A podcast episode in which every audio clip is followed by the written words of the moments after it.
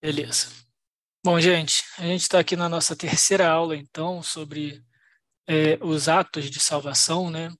É, ou aquilo que Deus faz é, no ser humano através da obra do Espírito Santo, é, partindo aí especificamente da, da nossa da salvação individual, tá?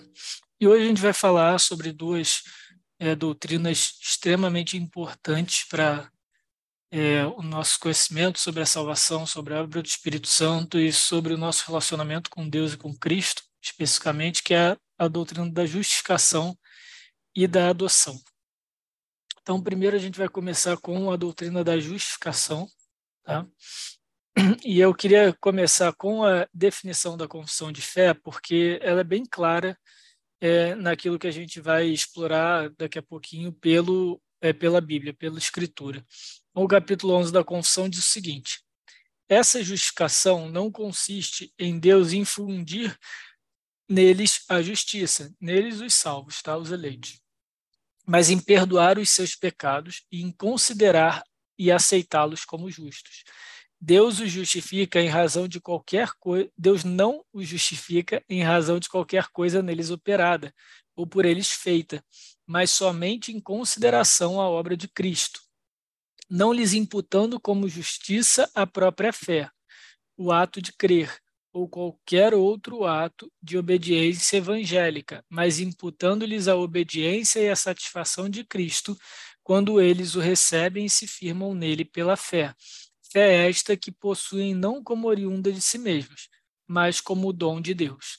Então, o destaque que eu queria trazer aqui é que quando a gente fala de justificação, é que Deus nos declara justos, ele nos considera justos e passa a nos aceitar como justos, ele passa a tratar é, a gente como é, justos tal qual Cristo é. Então, a justificação, talvez até pelo, pela termologia, não é Deus nos tornando justos, não é, é, Deus nos transformando justos de pouquinho em pouquinho, nem a gente exercendo a justiça do reino. Isso é santificação, e a gente vai ver isso na próxima aula. A gente vai falar sobre a santificação, perseverança e glorificação. Mas quando a gente fala de justificação, a gente está falando que é um ato de Deus é, de nos declarar justos, e uma vez em que a gente de, é declarado justo, que a gente recebe esse título de justo, então ele passa a lidar com a gente como justos que fomos declarados, tá? E aqui tem um, um ponto importante na confissão é, de fé, que ele coloca o seguinte, não lhes imputando como justiça a própria fé, o ato de crer ou qualquer outro ato de obediência. E aí a gente até lembra de um texto, isso aí pode soar estranho se você tem o texto de Hebreus é, em mente quando ele fala né, que Abraão creu e isso lhe foi imputado por justiça, é, não quer dizer é, que é a fé de Abraão que foi considerada justiça de Abraão, mas a justiça lhe foi imputada porque ele recebeu a fé. Lembra que na última aula, quando a gente tratou de fé, a gente disse que a fé é instrumental. Ela é o instrumento pelo qual nós nos apropriamos da justiça de Deus. E agora a gente vai ver como que essa justiça é aplicada a nós. Então, pela fé, e a gente viu também que ela, era, que ela é gratuita, né? um dom de Deus, é dado por Deus pela graça.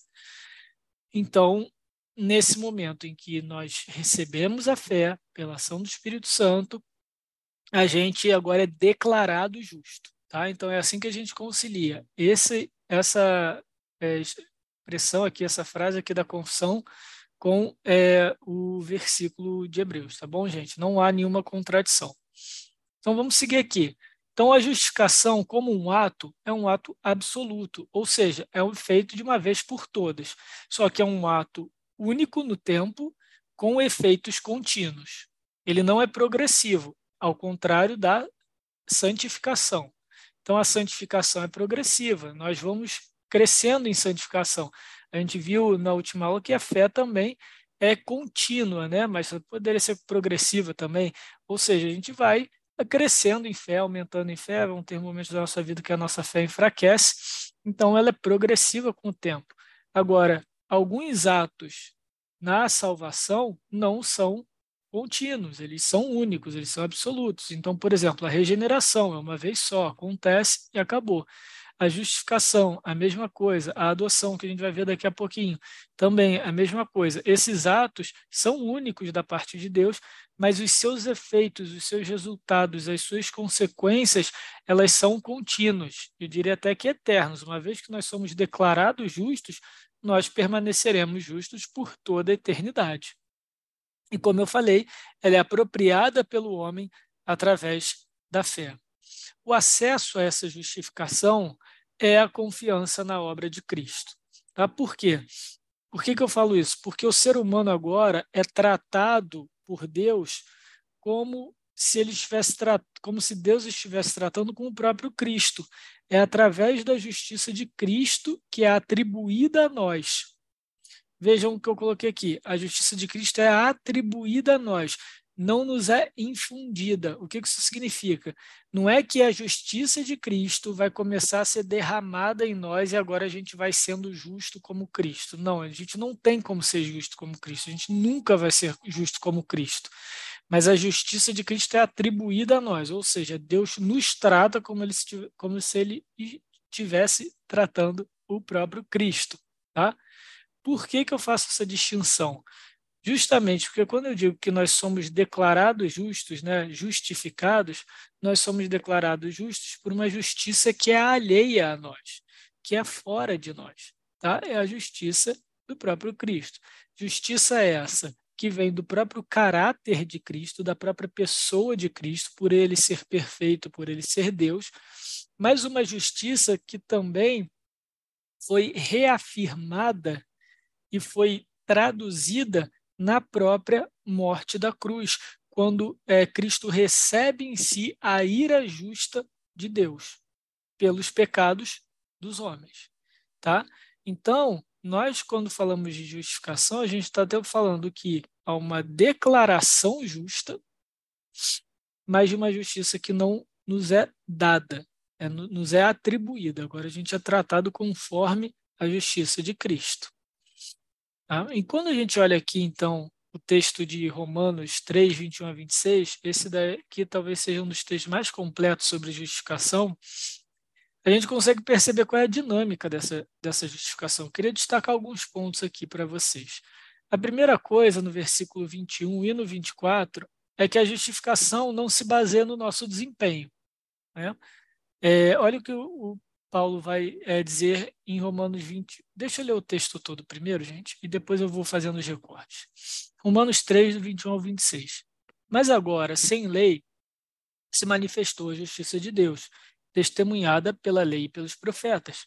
Justiça de Deus mediante a fé em Jesus Cristo, para todo e sobre todos os que creem, porque não há distinção, pois todos pecaram e carecem da glória de Deus sendo justificados gratuitamente por sua graça, mediante a redenção que há em Cristo Jesus, a quem Deus propôs no seu sangue como propiciação mediante a fé, para manifestar a sua justiça por ter Deus, na sua tolerância, deixado impunes os pecados anteriormente cometidos, tendo em vista a manifestação da sua justiça no tempo presente, para ele mesmo ser justo e o justificador daquele que tem fé em Cristo, em Jesus.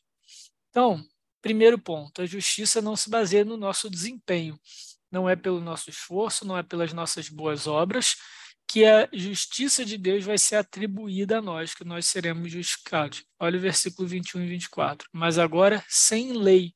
O que, que Paulo quer dizer sem lei? Não é que é sem critério, não é que Deus abandonou a lei dele, é que não tem como nós cumprirmos a lei por nós mesmos, não há um justo sequer, não há quem faça o bem, não há é, quem busque a Deus. Ele já disse isso é, no início é, do, da mesma carta de Romanos. Então ele vai dizer o seguinte: não pode ser pela lei, porque se fosse pela lei, se a justiça de Deus se manifestasse pela lei, ela só condenaria a gente, tá? Então, sem a lei se manifestou a justiça de Deus. Então, se foi sem a lei, como que se manifestou, Paulo? Versículo 24. Sendo justificados gratuitamente por sua graça. Então, Paulo deixa muito claro aqui aqui, não foi nada que nós fizemos. Então, essa coisa de que é, nós temos a nossa fé e no exercício livre da nossa fé a gente é, encontrou, aceitou Jesus, a gente reconheceu livremente que Jesus é o nosso suficiente Salvador. E sendo a fé aquela, aquele instrumento pelo qual a gente se apropria da justiça, esse pensamento não se sustenta, porque não faz sentido. A justificação vem gratuitamente. Não tem como ela vir gratuitamente se ela é, fosse apropriada por uma fé que é meritória. Então, uma vez que a fé é gratuita, uma vez que a justificação é gratuita, a fé também tem que ser um dom gratuito. Então, vejam como a coerência entre é, cada ponto da doutrina. Para a gente construir uma boa doutrina, ela precisa estar coerente, coesa, bem encaixadinha em todos os seus pontos. Tá? Então, aqui, mais uma vez, a gente vê que, obviamente, né, uma vez que a justiça de Deus, a justificação é apropriada pela fé, se a fé é, um, é gratuita, é um dom gratuito de Deus, obviamente a justificação também o será. É, e é aqui no mesmo versículo 21, mas agora sem lei se manifestou a justiça de Deus, testemunhada pela lei e pelos profetas. Cuidado aqui, esse, essa lei aqui, pela lei, não é a mesma. Bom, é e não é, tá? É, é do sem lei. Aqui, Paulo está se referindo à nossa capacidade de cumprir a lei, de cumprir a vontade de Deus, de ser justos por nós mesmos. Tá? Quando Paulo fala lei e profetas, é como ele se refere ao Antigo Testamento, tá? que de fato tem, contém a vontade de Deus, que vai é, ajuizar o homem até pela qual a gente vai é, ser julgado. Né? Então, testemunhado pela lei pelos profetas, testemunhado pelo Antigo Testamento. O que isso nos diz? Que essa justificação atua da mesma forma no Antigo e no Novo Testamento. Isso é importante porque quando a gente está falando aqui é, de doutrina da salvação, a gente está falando sobre é, a obra de Cristo, obviamente, né? E aí sempre surge a dúvida, mas tá bom, como é que a gente aplica toda essa, todas essas verdades é para os crentes do Antigo Testamento, né? para Abraão, né? Isaac, Jacó, aquele pessoal todo que foi salvo antes da própria obra de Cristo. Eles tinham fé, e a fé é o meio de apropriação dessa justificação, só que a diferença é que a fé deles olha, olhava para frente, olhava para aquilo que Deus ainda ia proporcionar para eles e eles já ser, e eles já tinham sido declarados justos. Eles foram regenerados pelo Espírito Santo para serem capazes de enxergar que um dia a promessa de Deus ia se cumprir na vinda do Messias. Pela regeneração do Espírito Santo, por essa fé, eles se arrependeram desses pecados, reconheceram que eles não poderiam é cumprir a lei de Deus, tanto que quando Paulo fala não há um justo sequer, na realidade ele está citando é, um dos salmos, então, essa realidade é, de pecado, é, de necessidade da obra, da graça de Deus, isso já era conhecido e testemunhado no Antigo Testamento. Tá? Então, é, o modus operandi da salvação, aqui, modus operandi da salvação é o mesmo, seja para o Antigo, fosse para o Antigo, fosse para nós após Cristo, né, Novo Testamento em diante. Tá? Então, atua-se da mesma forma seja no Antigo, seja no Novo, ou melhor dizendo, antes ou depois de Cristo. Agora, no versículo 22, justiça de Deus mediante a fé, como a gente falou, né? A justificação ocorre por meio da fé e não por causa da fé. Olha só a diferença aqui que eu estou destacando. A fé é o meio pelo qual nós nos apropriamos da justiça, meio pelo qual nós somos declarados justos. Mas nós não declaramos justos porque nós temos fé. Tá?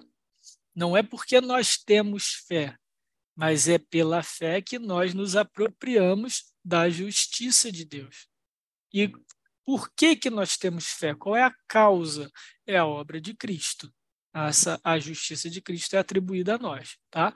Alguns teólogos chamam até a grande troca. A justiça de Cristo é, transfi é desculpa, transferida não, é atribuída a nós e a nossa condenação, a nossa culpa pelo pecado é atribuída a Cristo. Ou seja, Cristo na cruz foi tratado como pecador por Deus e agora nós somos tratados como justos pelo mesmo Deus. Então há uma grande troca quando a gente fala de justificação. Tá? Versículo 25. A quem Deus propôs no seu sangue, o sangue de Cristo, como propiciação, mediante a fé de novo, para manifestar a sua justiça, que, de novo, é a ira de Deus recaindo sobre Cristo. Então, ele vai manifestar a justiça dele, porque ele é santo, ele precisa condenar o pecado, ele precisa cobrar a dívida do pecado. Caso contrário, Deus não seria justo. Ele cobra de quem? De Cristo, pela vida. E Cristo paga com a sua própria vida, com o seu próprio sangue. Por ter Deus, na sua tolerância, deixado imunes, impunes os pecados anteriormente cometidos. E aqui, só para a gente fazer uma distinção, essa tolerância se diz respeito a nós, essa impunidade se diz respeito a nós. Não quer dizer que o pecado não foi é, de nenhuma forma é, punido. O pecador não foi punido, mas o pecado foi pago. Tá? Ele deixou impune em relação a gente, mas Cristo pagou esse pecado. Não é que Deus simplesmente se esqueceu, é, teve aí uma amnésia em relação ao pecado. Não, ele não pode negar quem ele é, ele não pode negar a sua justiça, ele não pode negar a sua santidade. Mas como ele faz isso? Cobrando de Cristo. Tá? E essa palavrinha aí, propiciação, é, não, não, lembro se eu já expliquei em outras aulas, mas é, é sempre bom relembrar. Propiciação se refere ao propiciatório, que é a tampa da Arca da Aliança. Na Arca da Aliança, que andava com Moisés e com o povo no, no deserto, dentro da arca, principalmente, estavam guardadas as tábuas da lei, eh, os pedaços de pedra que é, continham os dez mandamentos, as dez palavras da lei, tá? Que representavam justamente a santidade e a justiça de Deus. Então, basicamente, era o seguinte, gente. Uma vez por ano, o, o, sacer, o sumo sacerdote entrava no, no Santo dos Santos, que era o local dentro ali do tabernáculo da tenda que guardava a arca e jogava, aspergia, borrifava, né, é, sangue dos animais sacrificados em cima da tampa da arca do propiciatório. Isso era propiciação. Tá? Por quê? O que isso simbolizava? Que quando Deus olhava, imaginem que Deus estivesse olhando do alto dos céus para a arca lá embaixo. Tá? Ele veria, então, a, a lei de Deus. Ele veria a sua própria lei, seria o reflexo do seu caráter. E ao olhar para a sua lei, e depois olhar para o povo novamente, ele chegaria à conclusão de que ninguém guarda aquela lei. Então, era necessário ser pago é, com morte esse preço. Quando o sangue era aspergido, borrifado, jogado em cima da tampa da, da arca, né, do propiciatório, agora você tinha sangue entre a lei e Deus. Então, o que isso simbolizava? Que a ira de Deus era aplacada, era é, restrita, digamos assim, né? era parada, né? aplacada mesmo, pelo sangue entre a lei e os olhos de Deus havia sangue. Então, quando é, os autores do Novo Testamento, Paulo vai falar aqui em Romanos, João vai falar na sua primeira carta a mesma coisa, lá no capítulo 2, que Cristo é a propiciação pelos nossos pecados, o que, que eles estão querendo dizer? Estão querendo dizer que entre a lei de Deus e os olhos de Deus e a, e a ira santa de Deus, a justiça de Deus, está o próprio Cristo. Então, antes mesmo de Deus olhar para nós e exigir de nós o preço do nosso pecado, que seria a nossa morte, o nosso sangue, nesse meio, Deus, Cristo se coloca na frente, ele coloca o seu sangue na frente, então ele olha primeiro Cristo morto na cruz e o preço está pago. Está consumado, é o que Cristo diz, está consumado, está finalizado, a conta está paga, está encerrado seu nome está limpo. É exatamente isso que significa Cristo, o sangue de Cristo, como propiciação da nossa fé. Ele se coloca entre a justiça de Deus e nós na nossa condenação, na nossa culpa. Tá bom? Então, é por isso é que a gente diz que a justificação é sustentada pela obra de Cristo e nos protege da ira justa de Deus. Porque entre nós, pecadores, e Deus, que é santo, que é justo, há Cristo morto e ressurreto. Tá bom? Então Deus tolera o pecador porque ele depositou a ira dele, que deveria ser nossa, no seu próprio filho na cruz. E é o sangue de Jesus que torna possível um pecador ser declarado justo. Então vamos seguindo aqui, versículo 26. Então, tendo em vista a manifestação da sua justiça no tempo presente, para ele mesmo ser justo e justificador daquele que tem fé em Jesus. Então, aqui a justiça no tempo presente, ele está se referindo que há pouco tempo atrás Cristo morreu na cruz, né? Paulo não está muito distante dos, dos fatos ali, dos eventos. Então, de, olha só o que, o que Paulo vai dizer, que Deus é ao mesmo tempo justo e justificador daquele que tem fé em Jesus. Então ele é justo. Por que, que ele é justo? Ele condena o pecado em Jesus. Então ele cobra o preço do pecado dele. Ele cobra o preço do nosso pecado e cumpre a sua lei mas ele também é o justificador, é aquele que declara que a lei foi cumprida. Então ele declara: você cumpriu a lei perfeitamente, então você recebe o selo de justo. Só que, de novo, é uma justiça para nós que é alheia. Não foi a gente que cumpriu isso. Foi, o, foi Cristo que cumpriu em nosso lugar. Mas a gente recebe o selo, a gente recebe a marca. E isso daí fica muito claro na linguagem de Apocalipse, né? Quando é, os salvos vão receber uma pedrinha com um novo nome. Então, é, era uma maneira é, da época é, do Império Romano é, realizar uma é, a declaração de um, determinado juízo em tribunal, seja de soltura, de inocência, tem a marca do cordeiro, em oposição é, tem a marca da besta, né? então não teria como aquele que foi marcado pela besta ser também é, marcado pelo cordeiro. O que, que era a marca do cordeiro? Aquele que, aqueles que tinham as suas vestes alvejadas, limpas, embranquecidas, né? É, no sangue do cordeiro. Ou seja, a gente vê isso claramente que é, é, em todo texto bíblico que a gente recebe a marca de que a gente é declarado é, justo. Então é a marca de que nós somos justos. Tá bom, gente? Então, agora a gente vai para a adoção. O que, que é a adoção? O que, que é a doutrina da adoção? A doutrina da justificação e da adoção elas estão muito ligadas, muito próximas pela sua natureza e pela dinâmica dentro do, dos atos de salvação. Tá? É, João, a gente tem dois textos principais, um em João e outro em Gálatas. Olha o que o texto de João diz, início do Evangelho. Mas a todos quantos o receberam, receberam Cristo, deu-lhes o poder de serem feitos filhos de Deus, a saber, aos que creem no seu nome, os quais não nasceram do sangue, nem da vontade da carne, nem da vontade do homem, mas de Deus. O que, que João está nos dizendo aqui?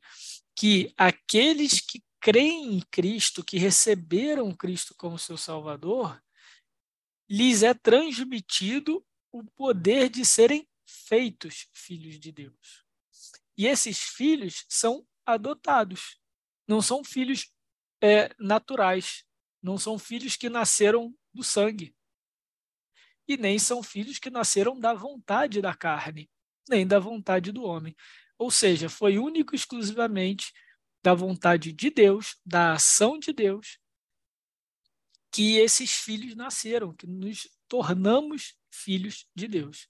E aí, Deus lhes o poder de serem feitos filhos de Deus.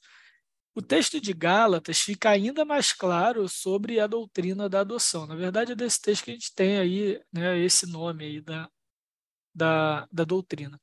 Olha o que Paulo vai nos dizer em Gálatas. Deus enviou seu filho, nascido de mulher, nascido sob a lei, para resgatar os que estavam sob a lei.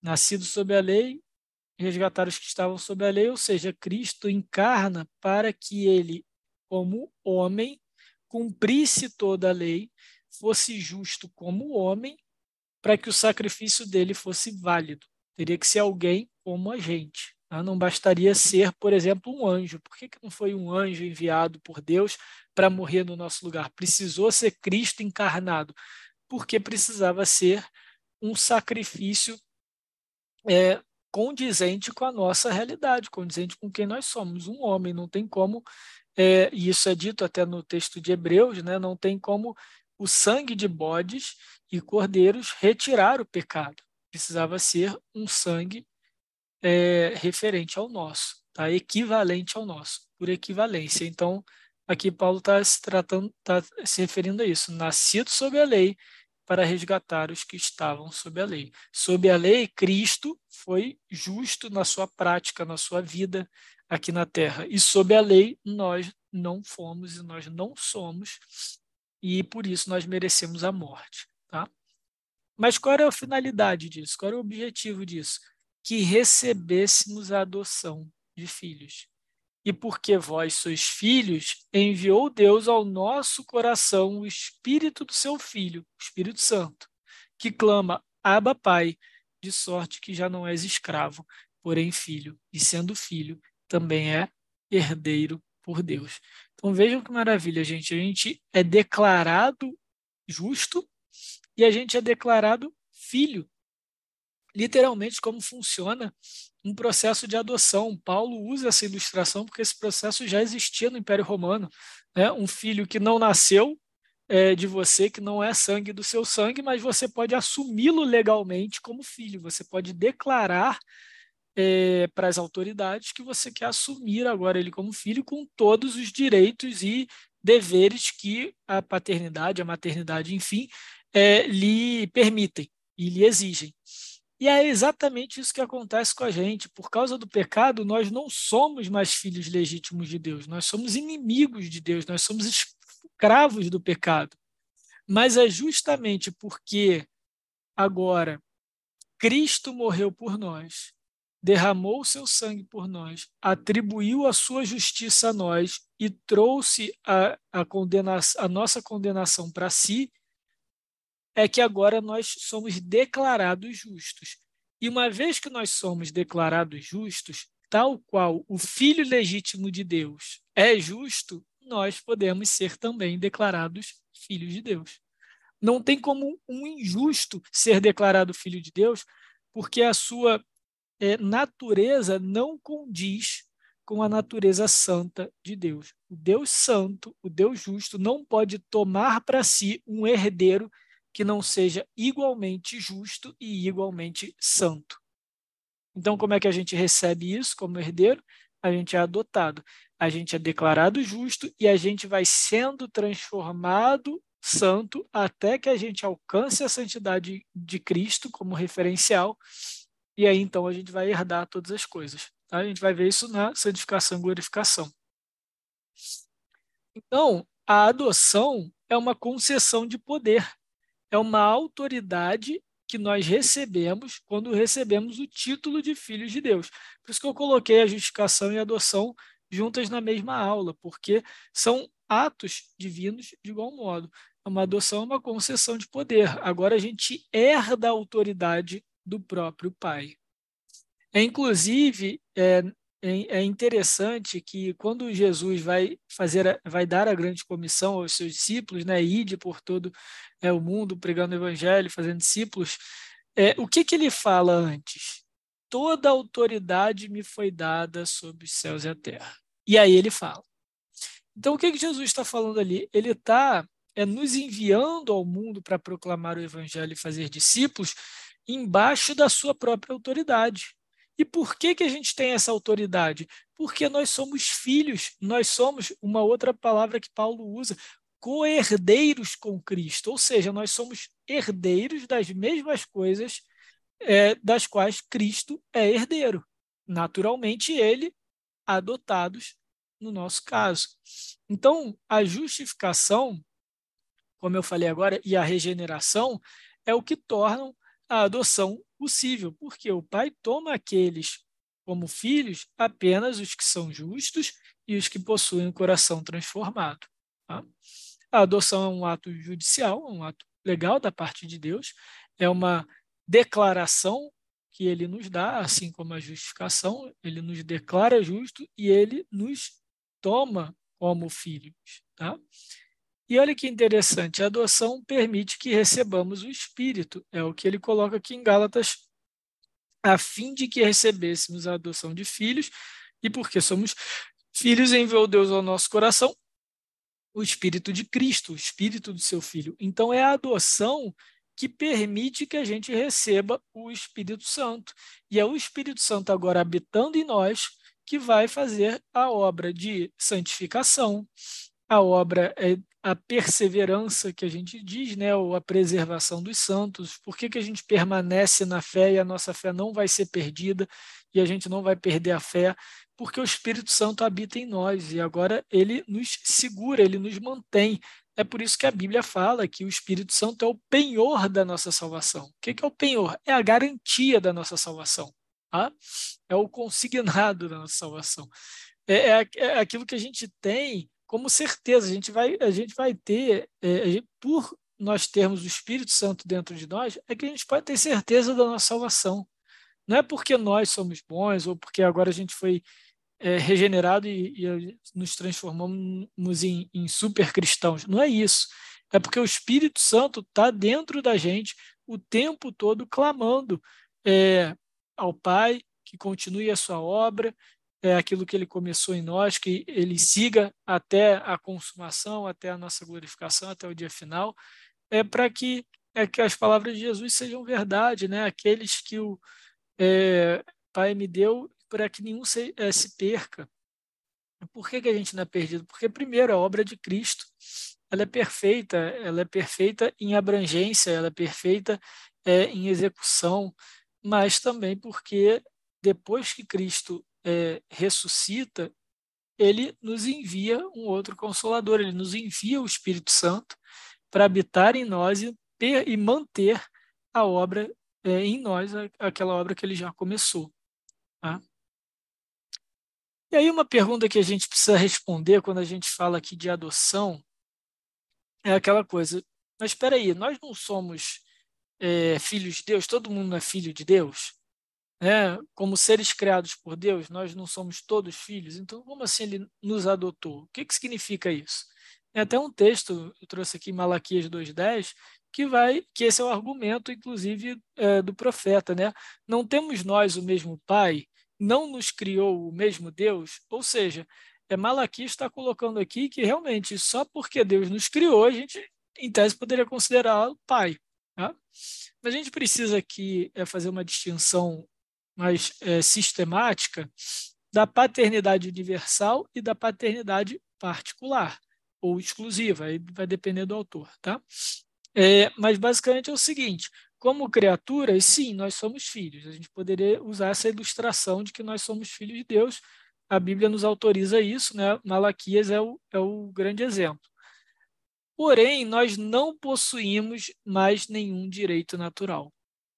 É como se por causa do pecado nós tivéssemos perdido toda a nossa herança, nós tivéssemos perdido todo e qualquer direito que nós tínhamos como filhos legítimos. O pecado nos separa mortalmente do nosso Pai e retira os nossos direitos de herança. Tá bom? Então, a única é, relação universal, geral, que Deus tem com os seres humanos agora é de criador e criatura. É a mesma coisa quando a gente fala em termos de amor.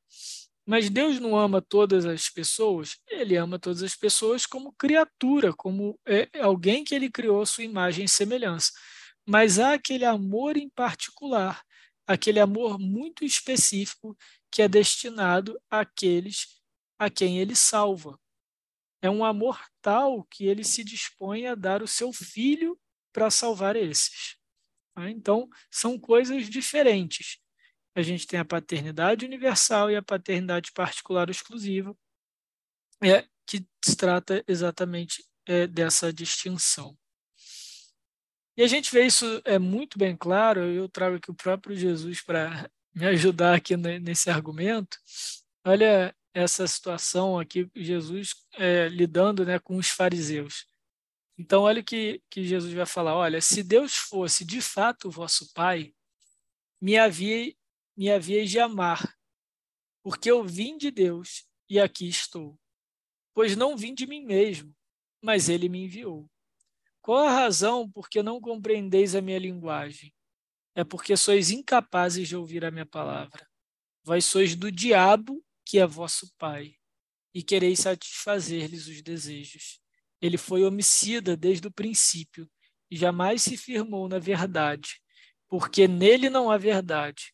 Quando ele profere mentira, fala do que lhe é próprio, porque é mentiroso e pai da mentira. Então Jesus aqui é bem categórico, né, quando ele vai é, dizer que os, o pai verdadeiro dos fariseus é o próprio diabo, porque eles não o reconheciam como Cristo, como Messias, como enviado de Deus para é, salvá-los do pecado da morte. E aí, é, voltando aqui em Gálatas, com, com o texto de Paulo, a gente tem isso mais claro, né? Pois todos vós sois filhos de Deus mediante a fé em Cristo Jesus, porque todos quantos fostes batizados em Cristo, de Cristo vos revestiste. Então, eu trouxe primeiro o texto de João e depois o de Gálatas, porque algumas pessoas retiram esse texto de Gálatas separados e dizem, está vendo, ó, todos vós, então todo mundo é filho de Deus, confirma Malaquias. Não, aqui Paulo está escrevendo aos eleitos, aos salvos da igreja da Galácia, tá? Naquele espírito, naquele entendimento de que somente os regenerados, somente aqueles que receberam a fé, pela fé foram justificados, pela fé foram adotados, é que então receberam o título de filhos de Deus.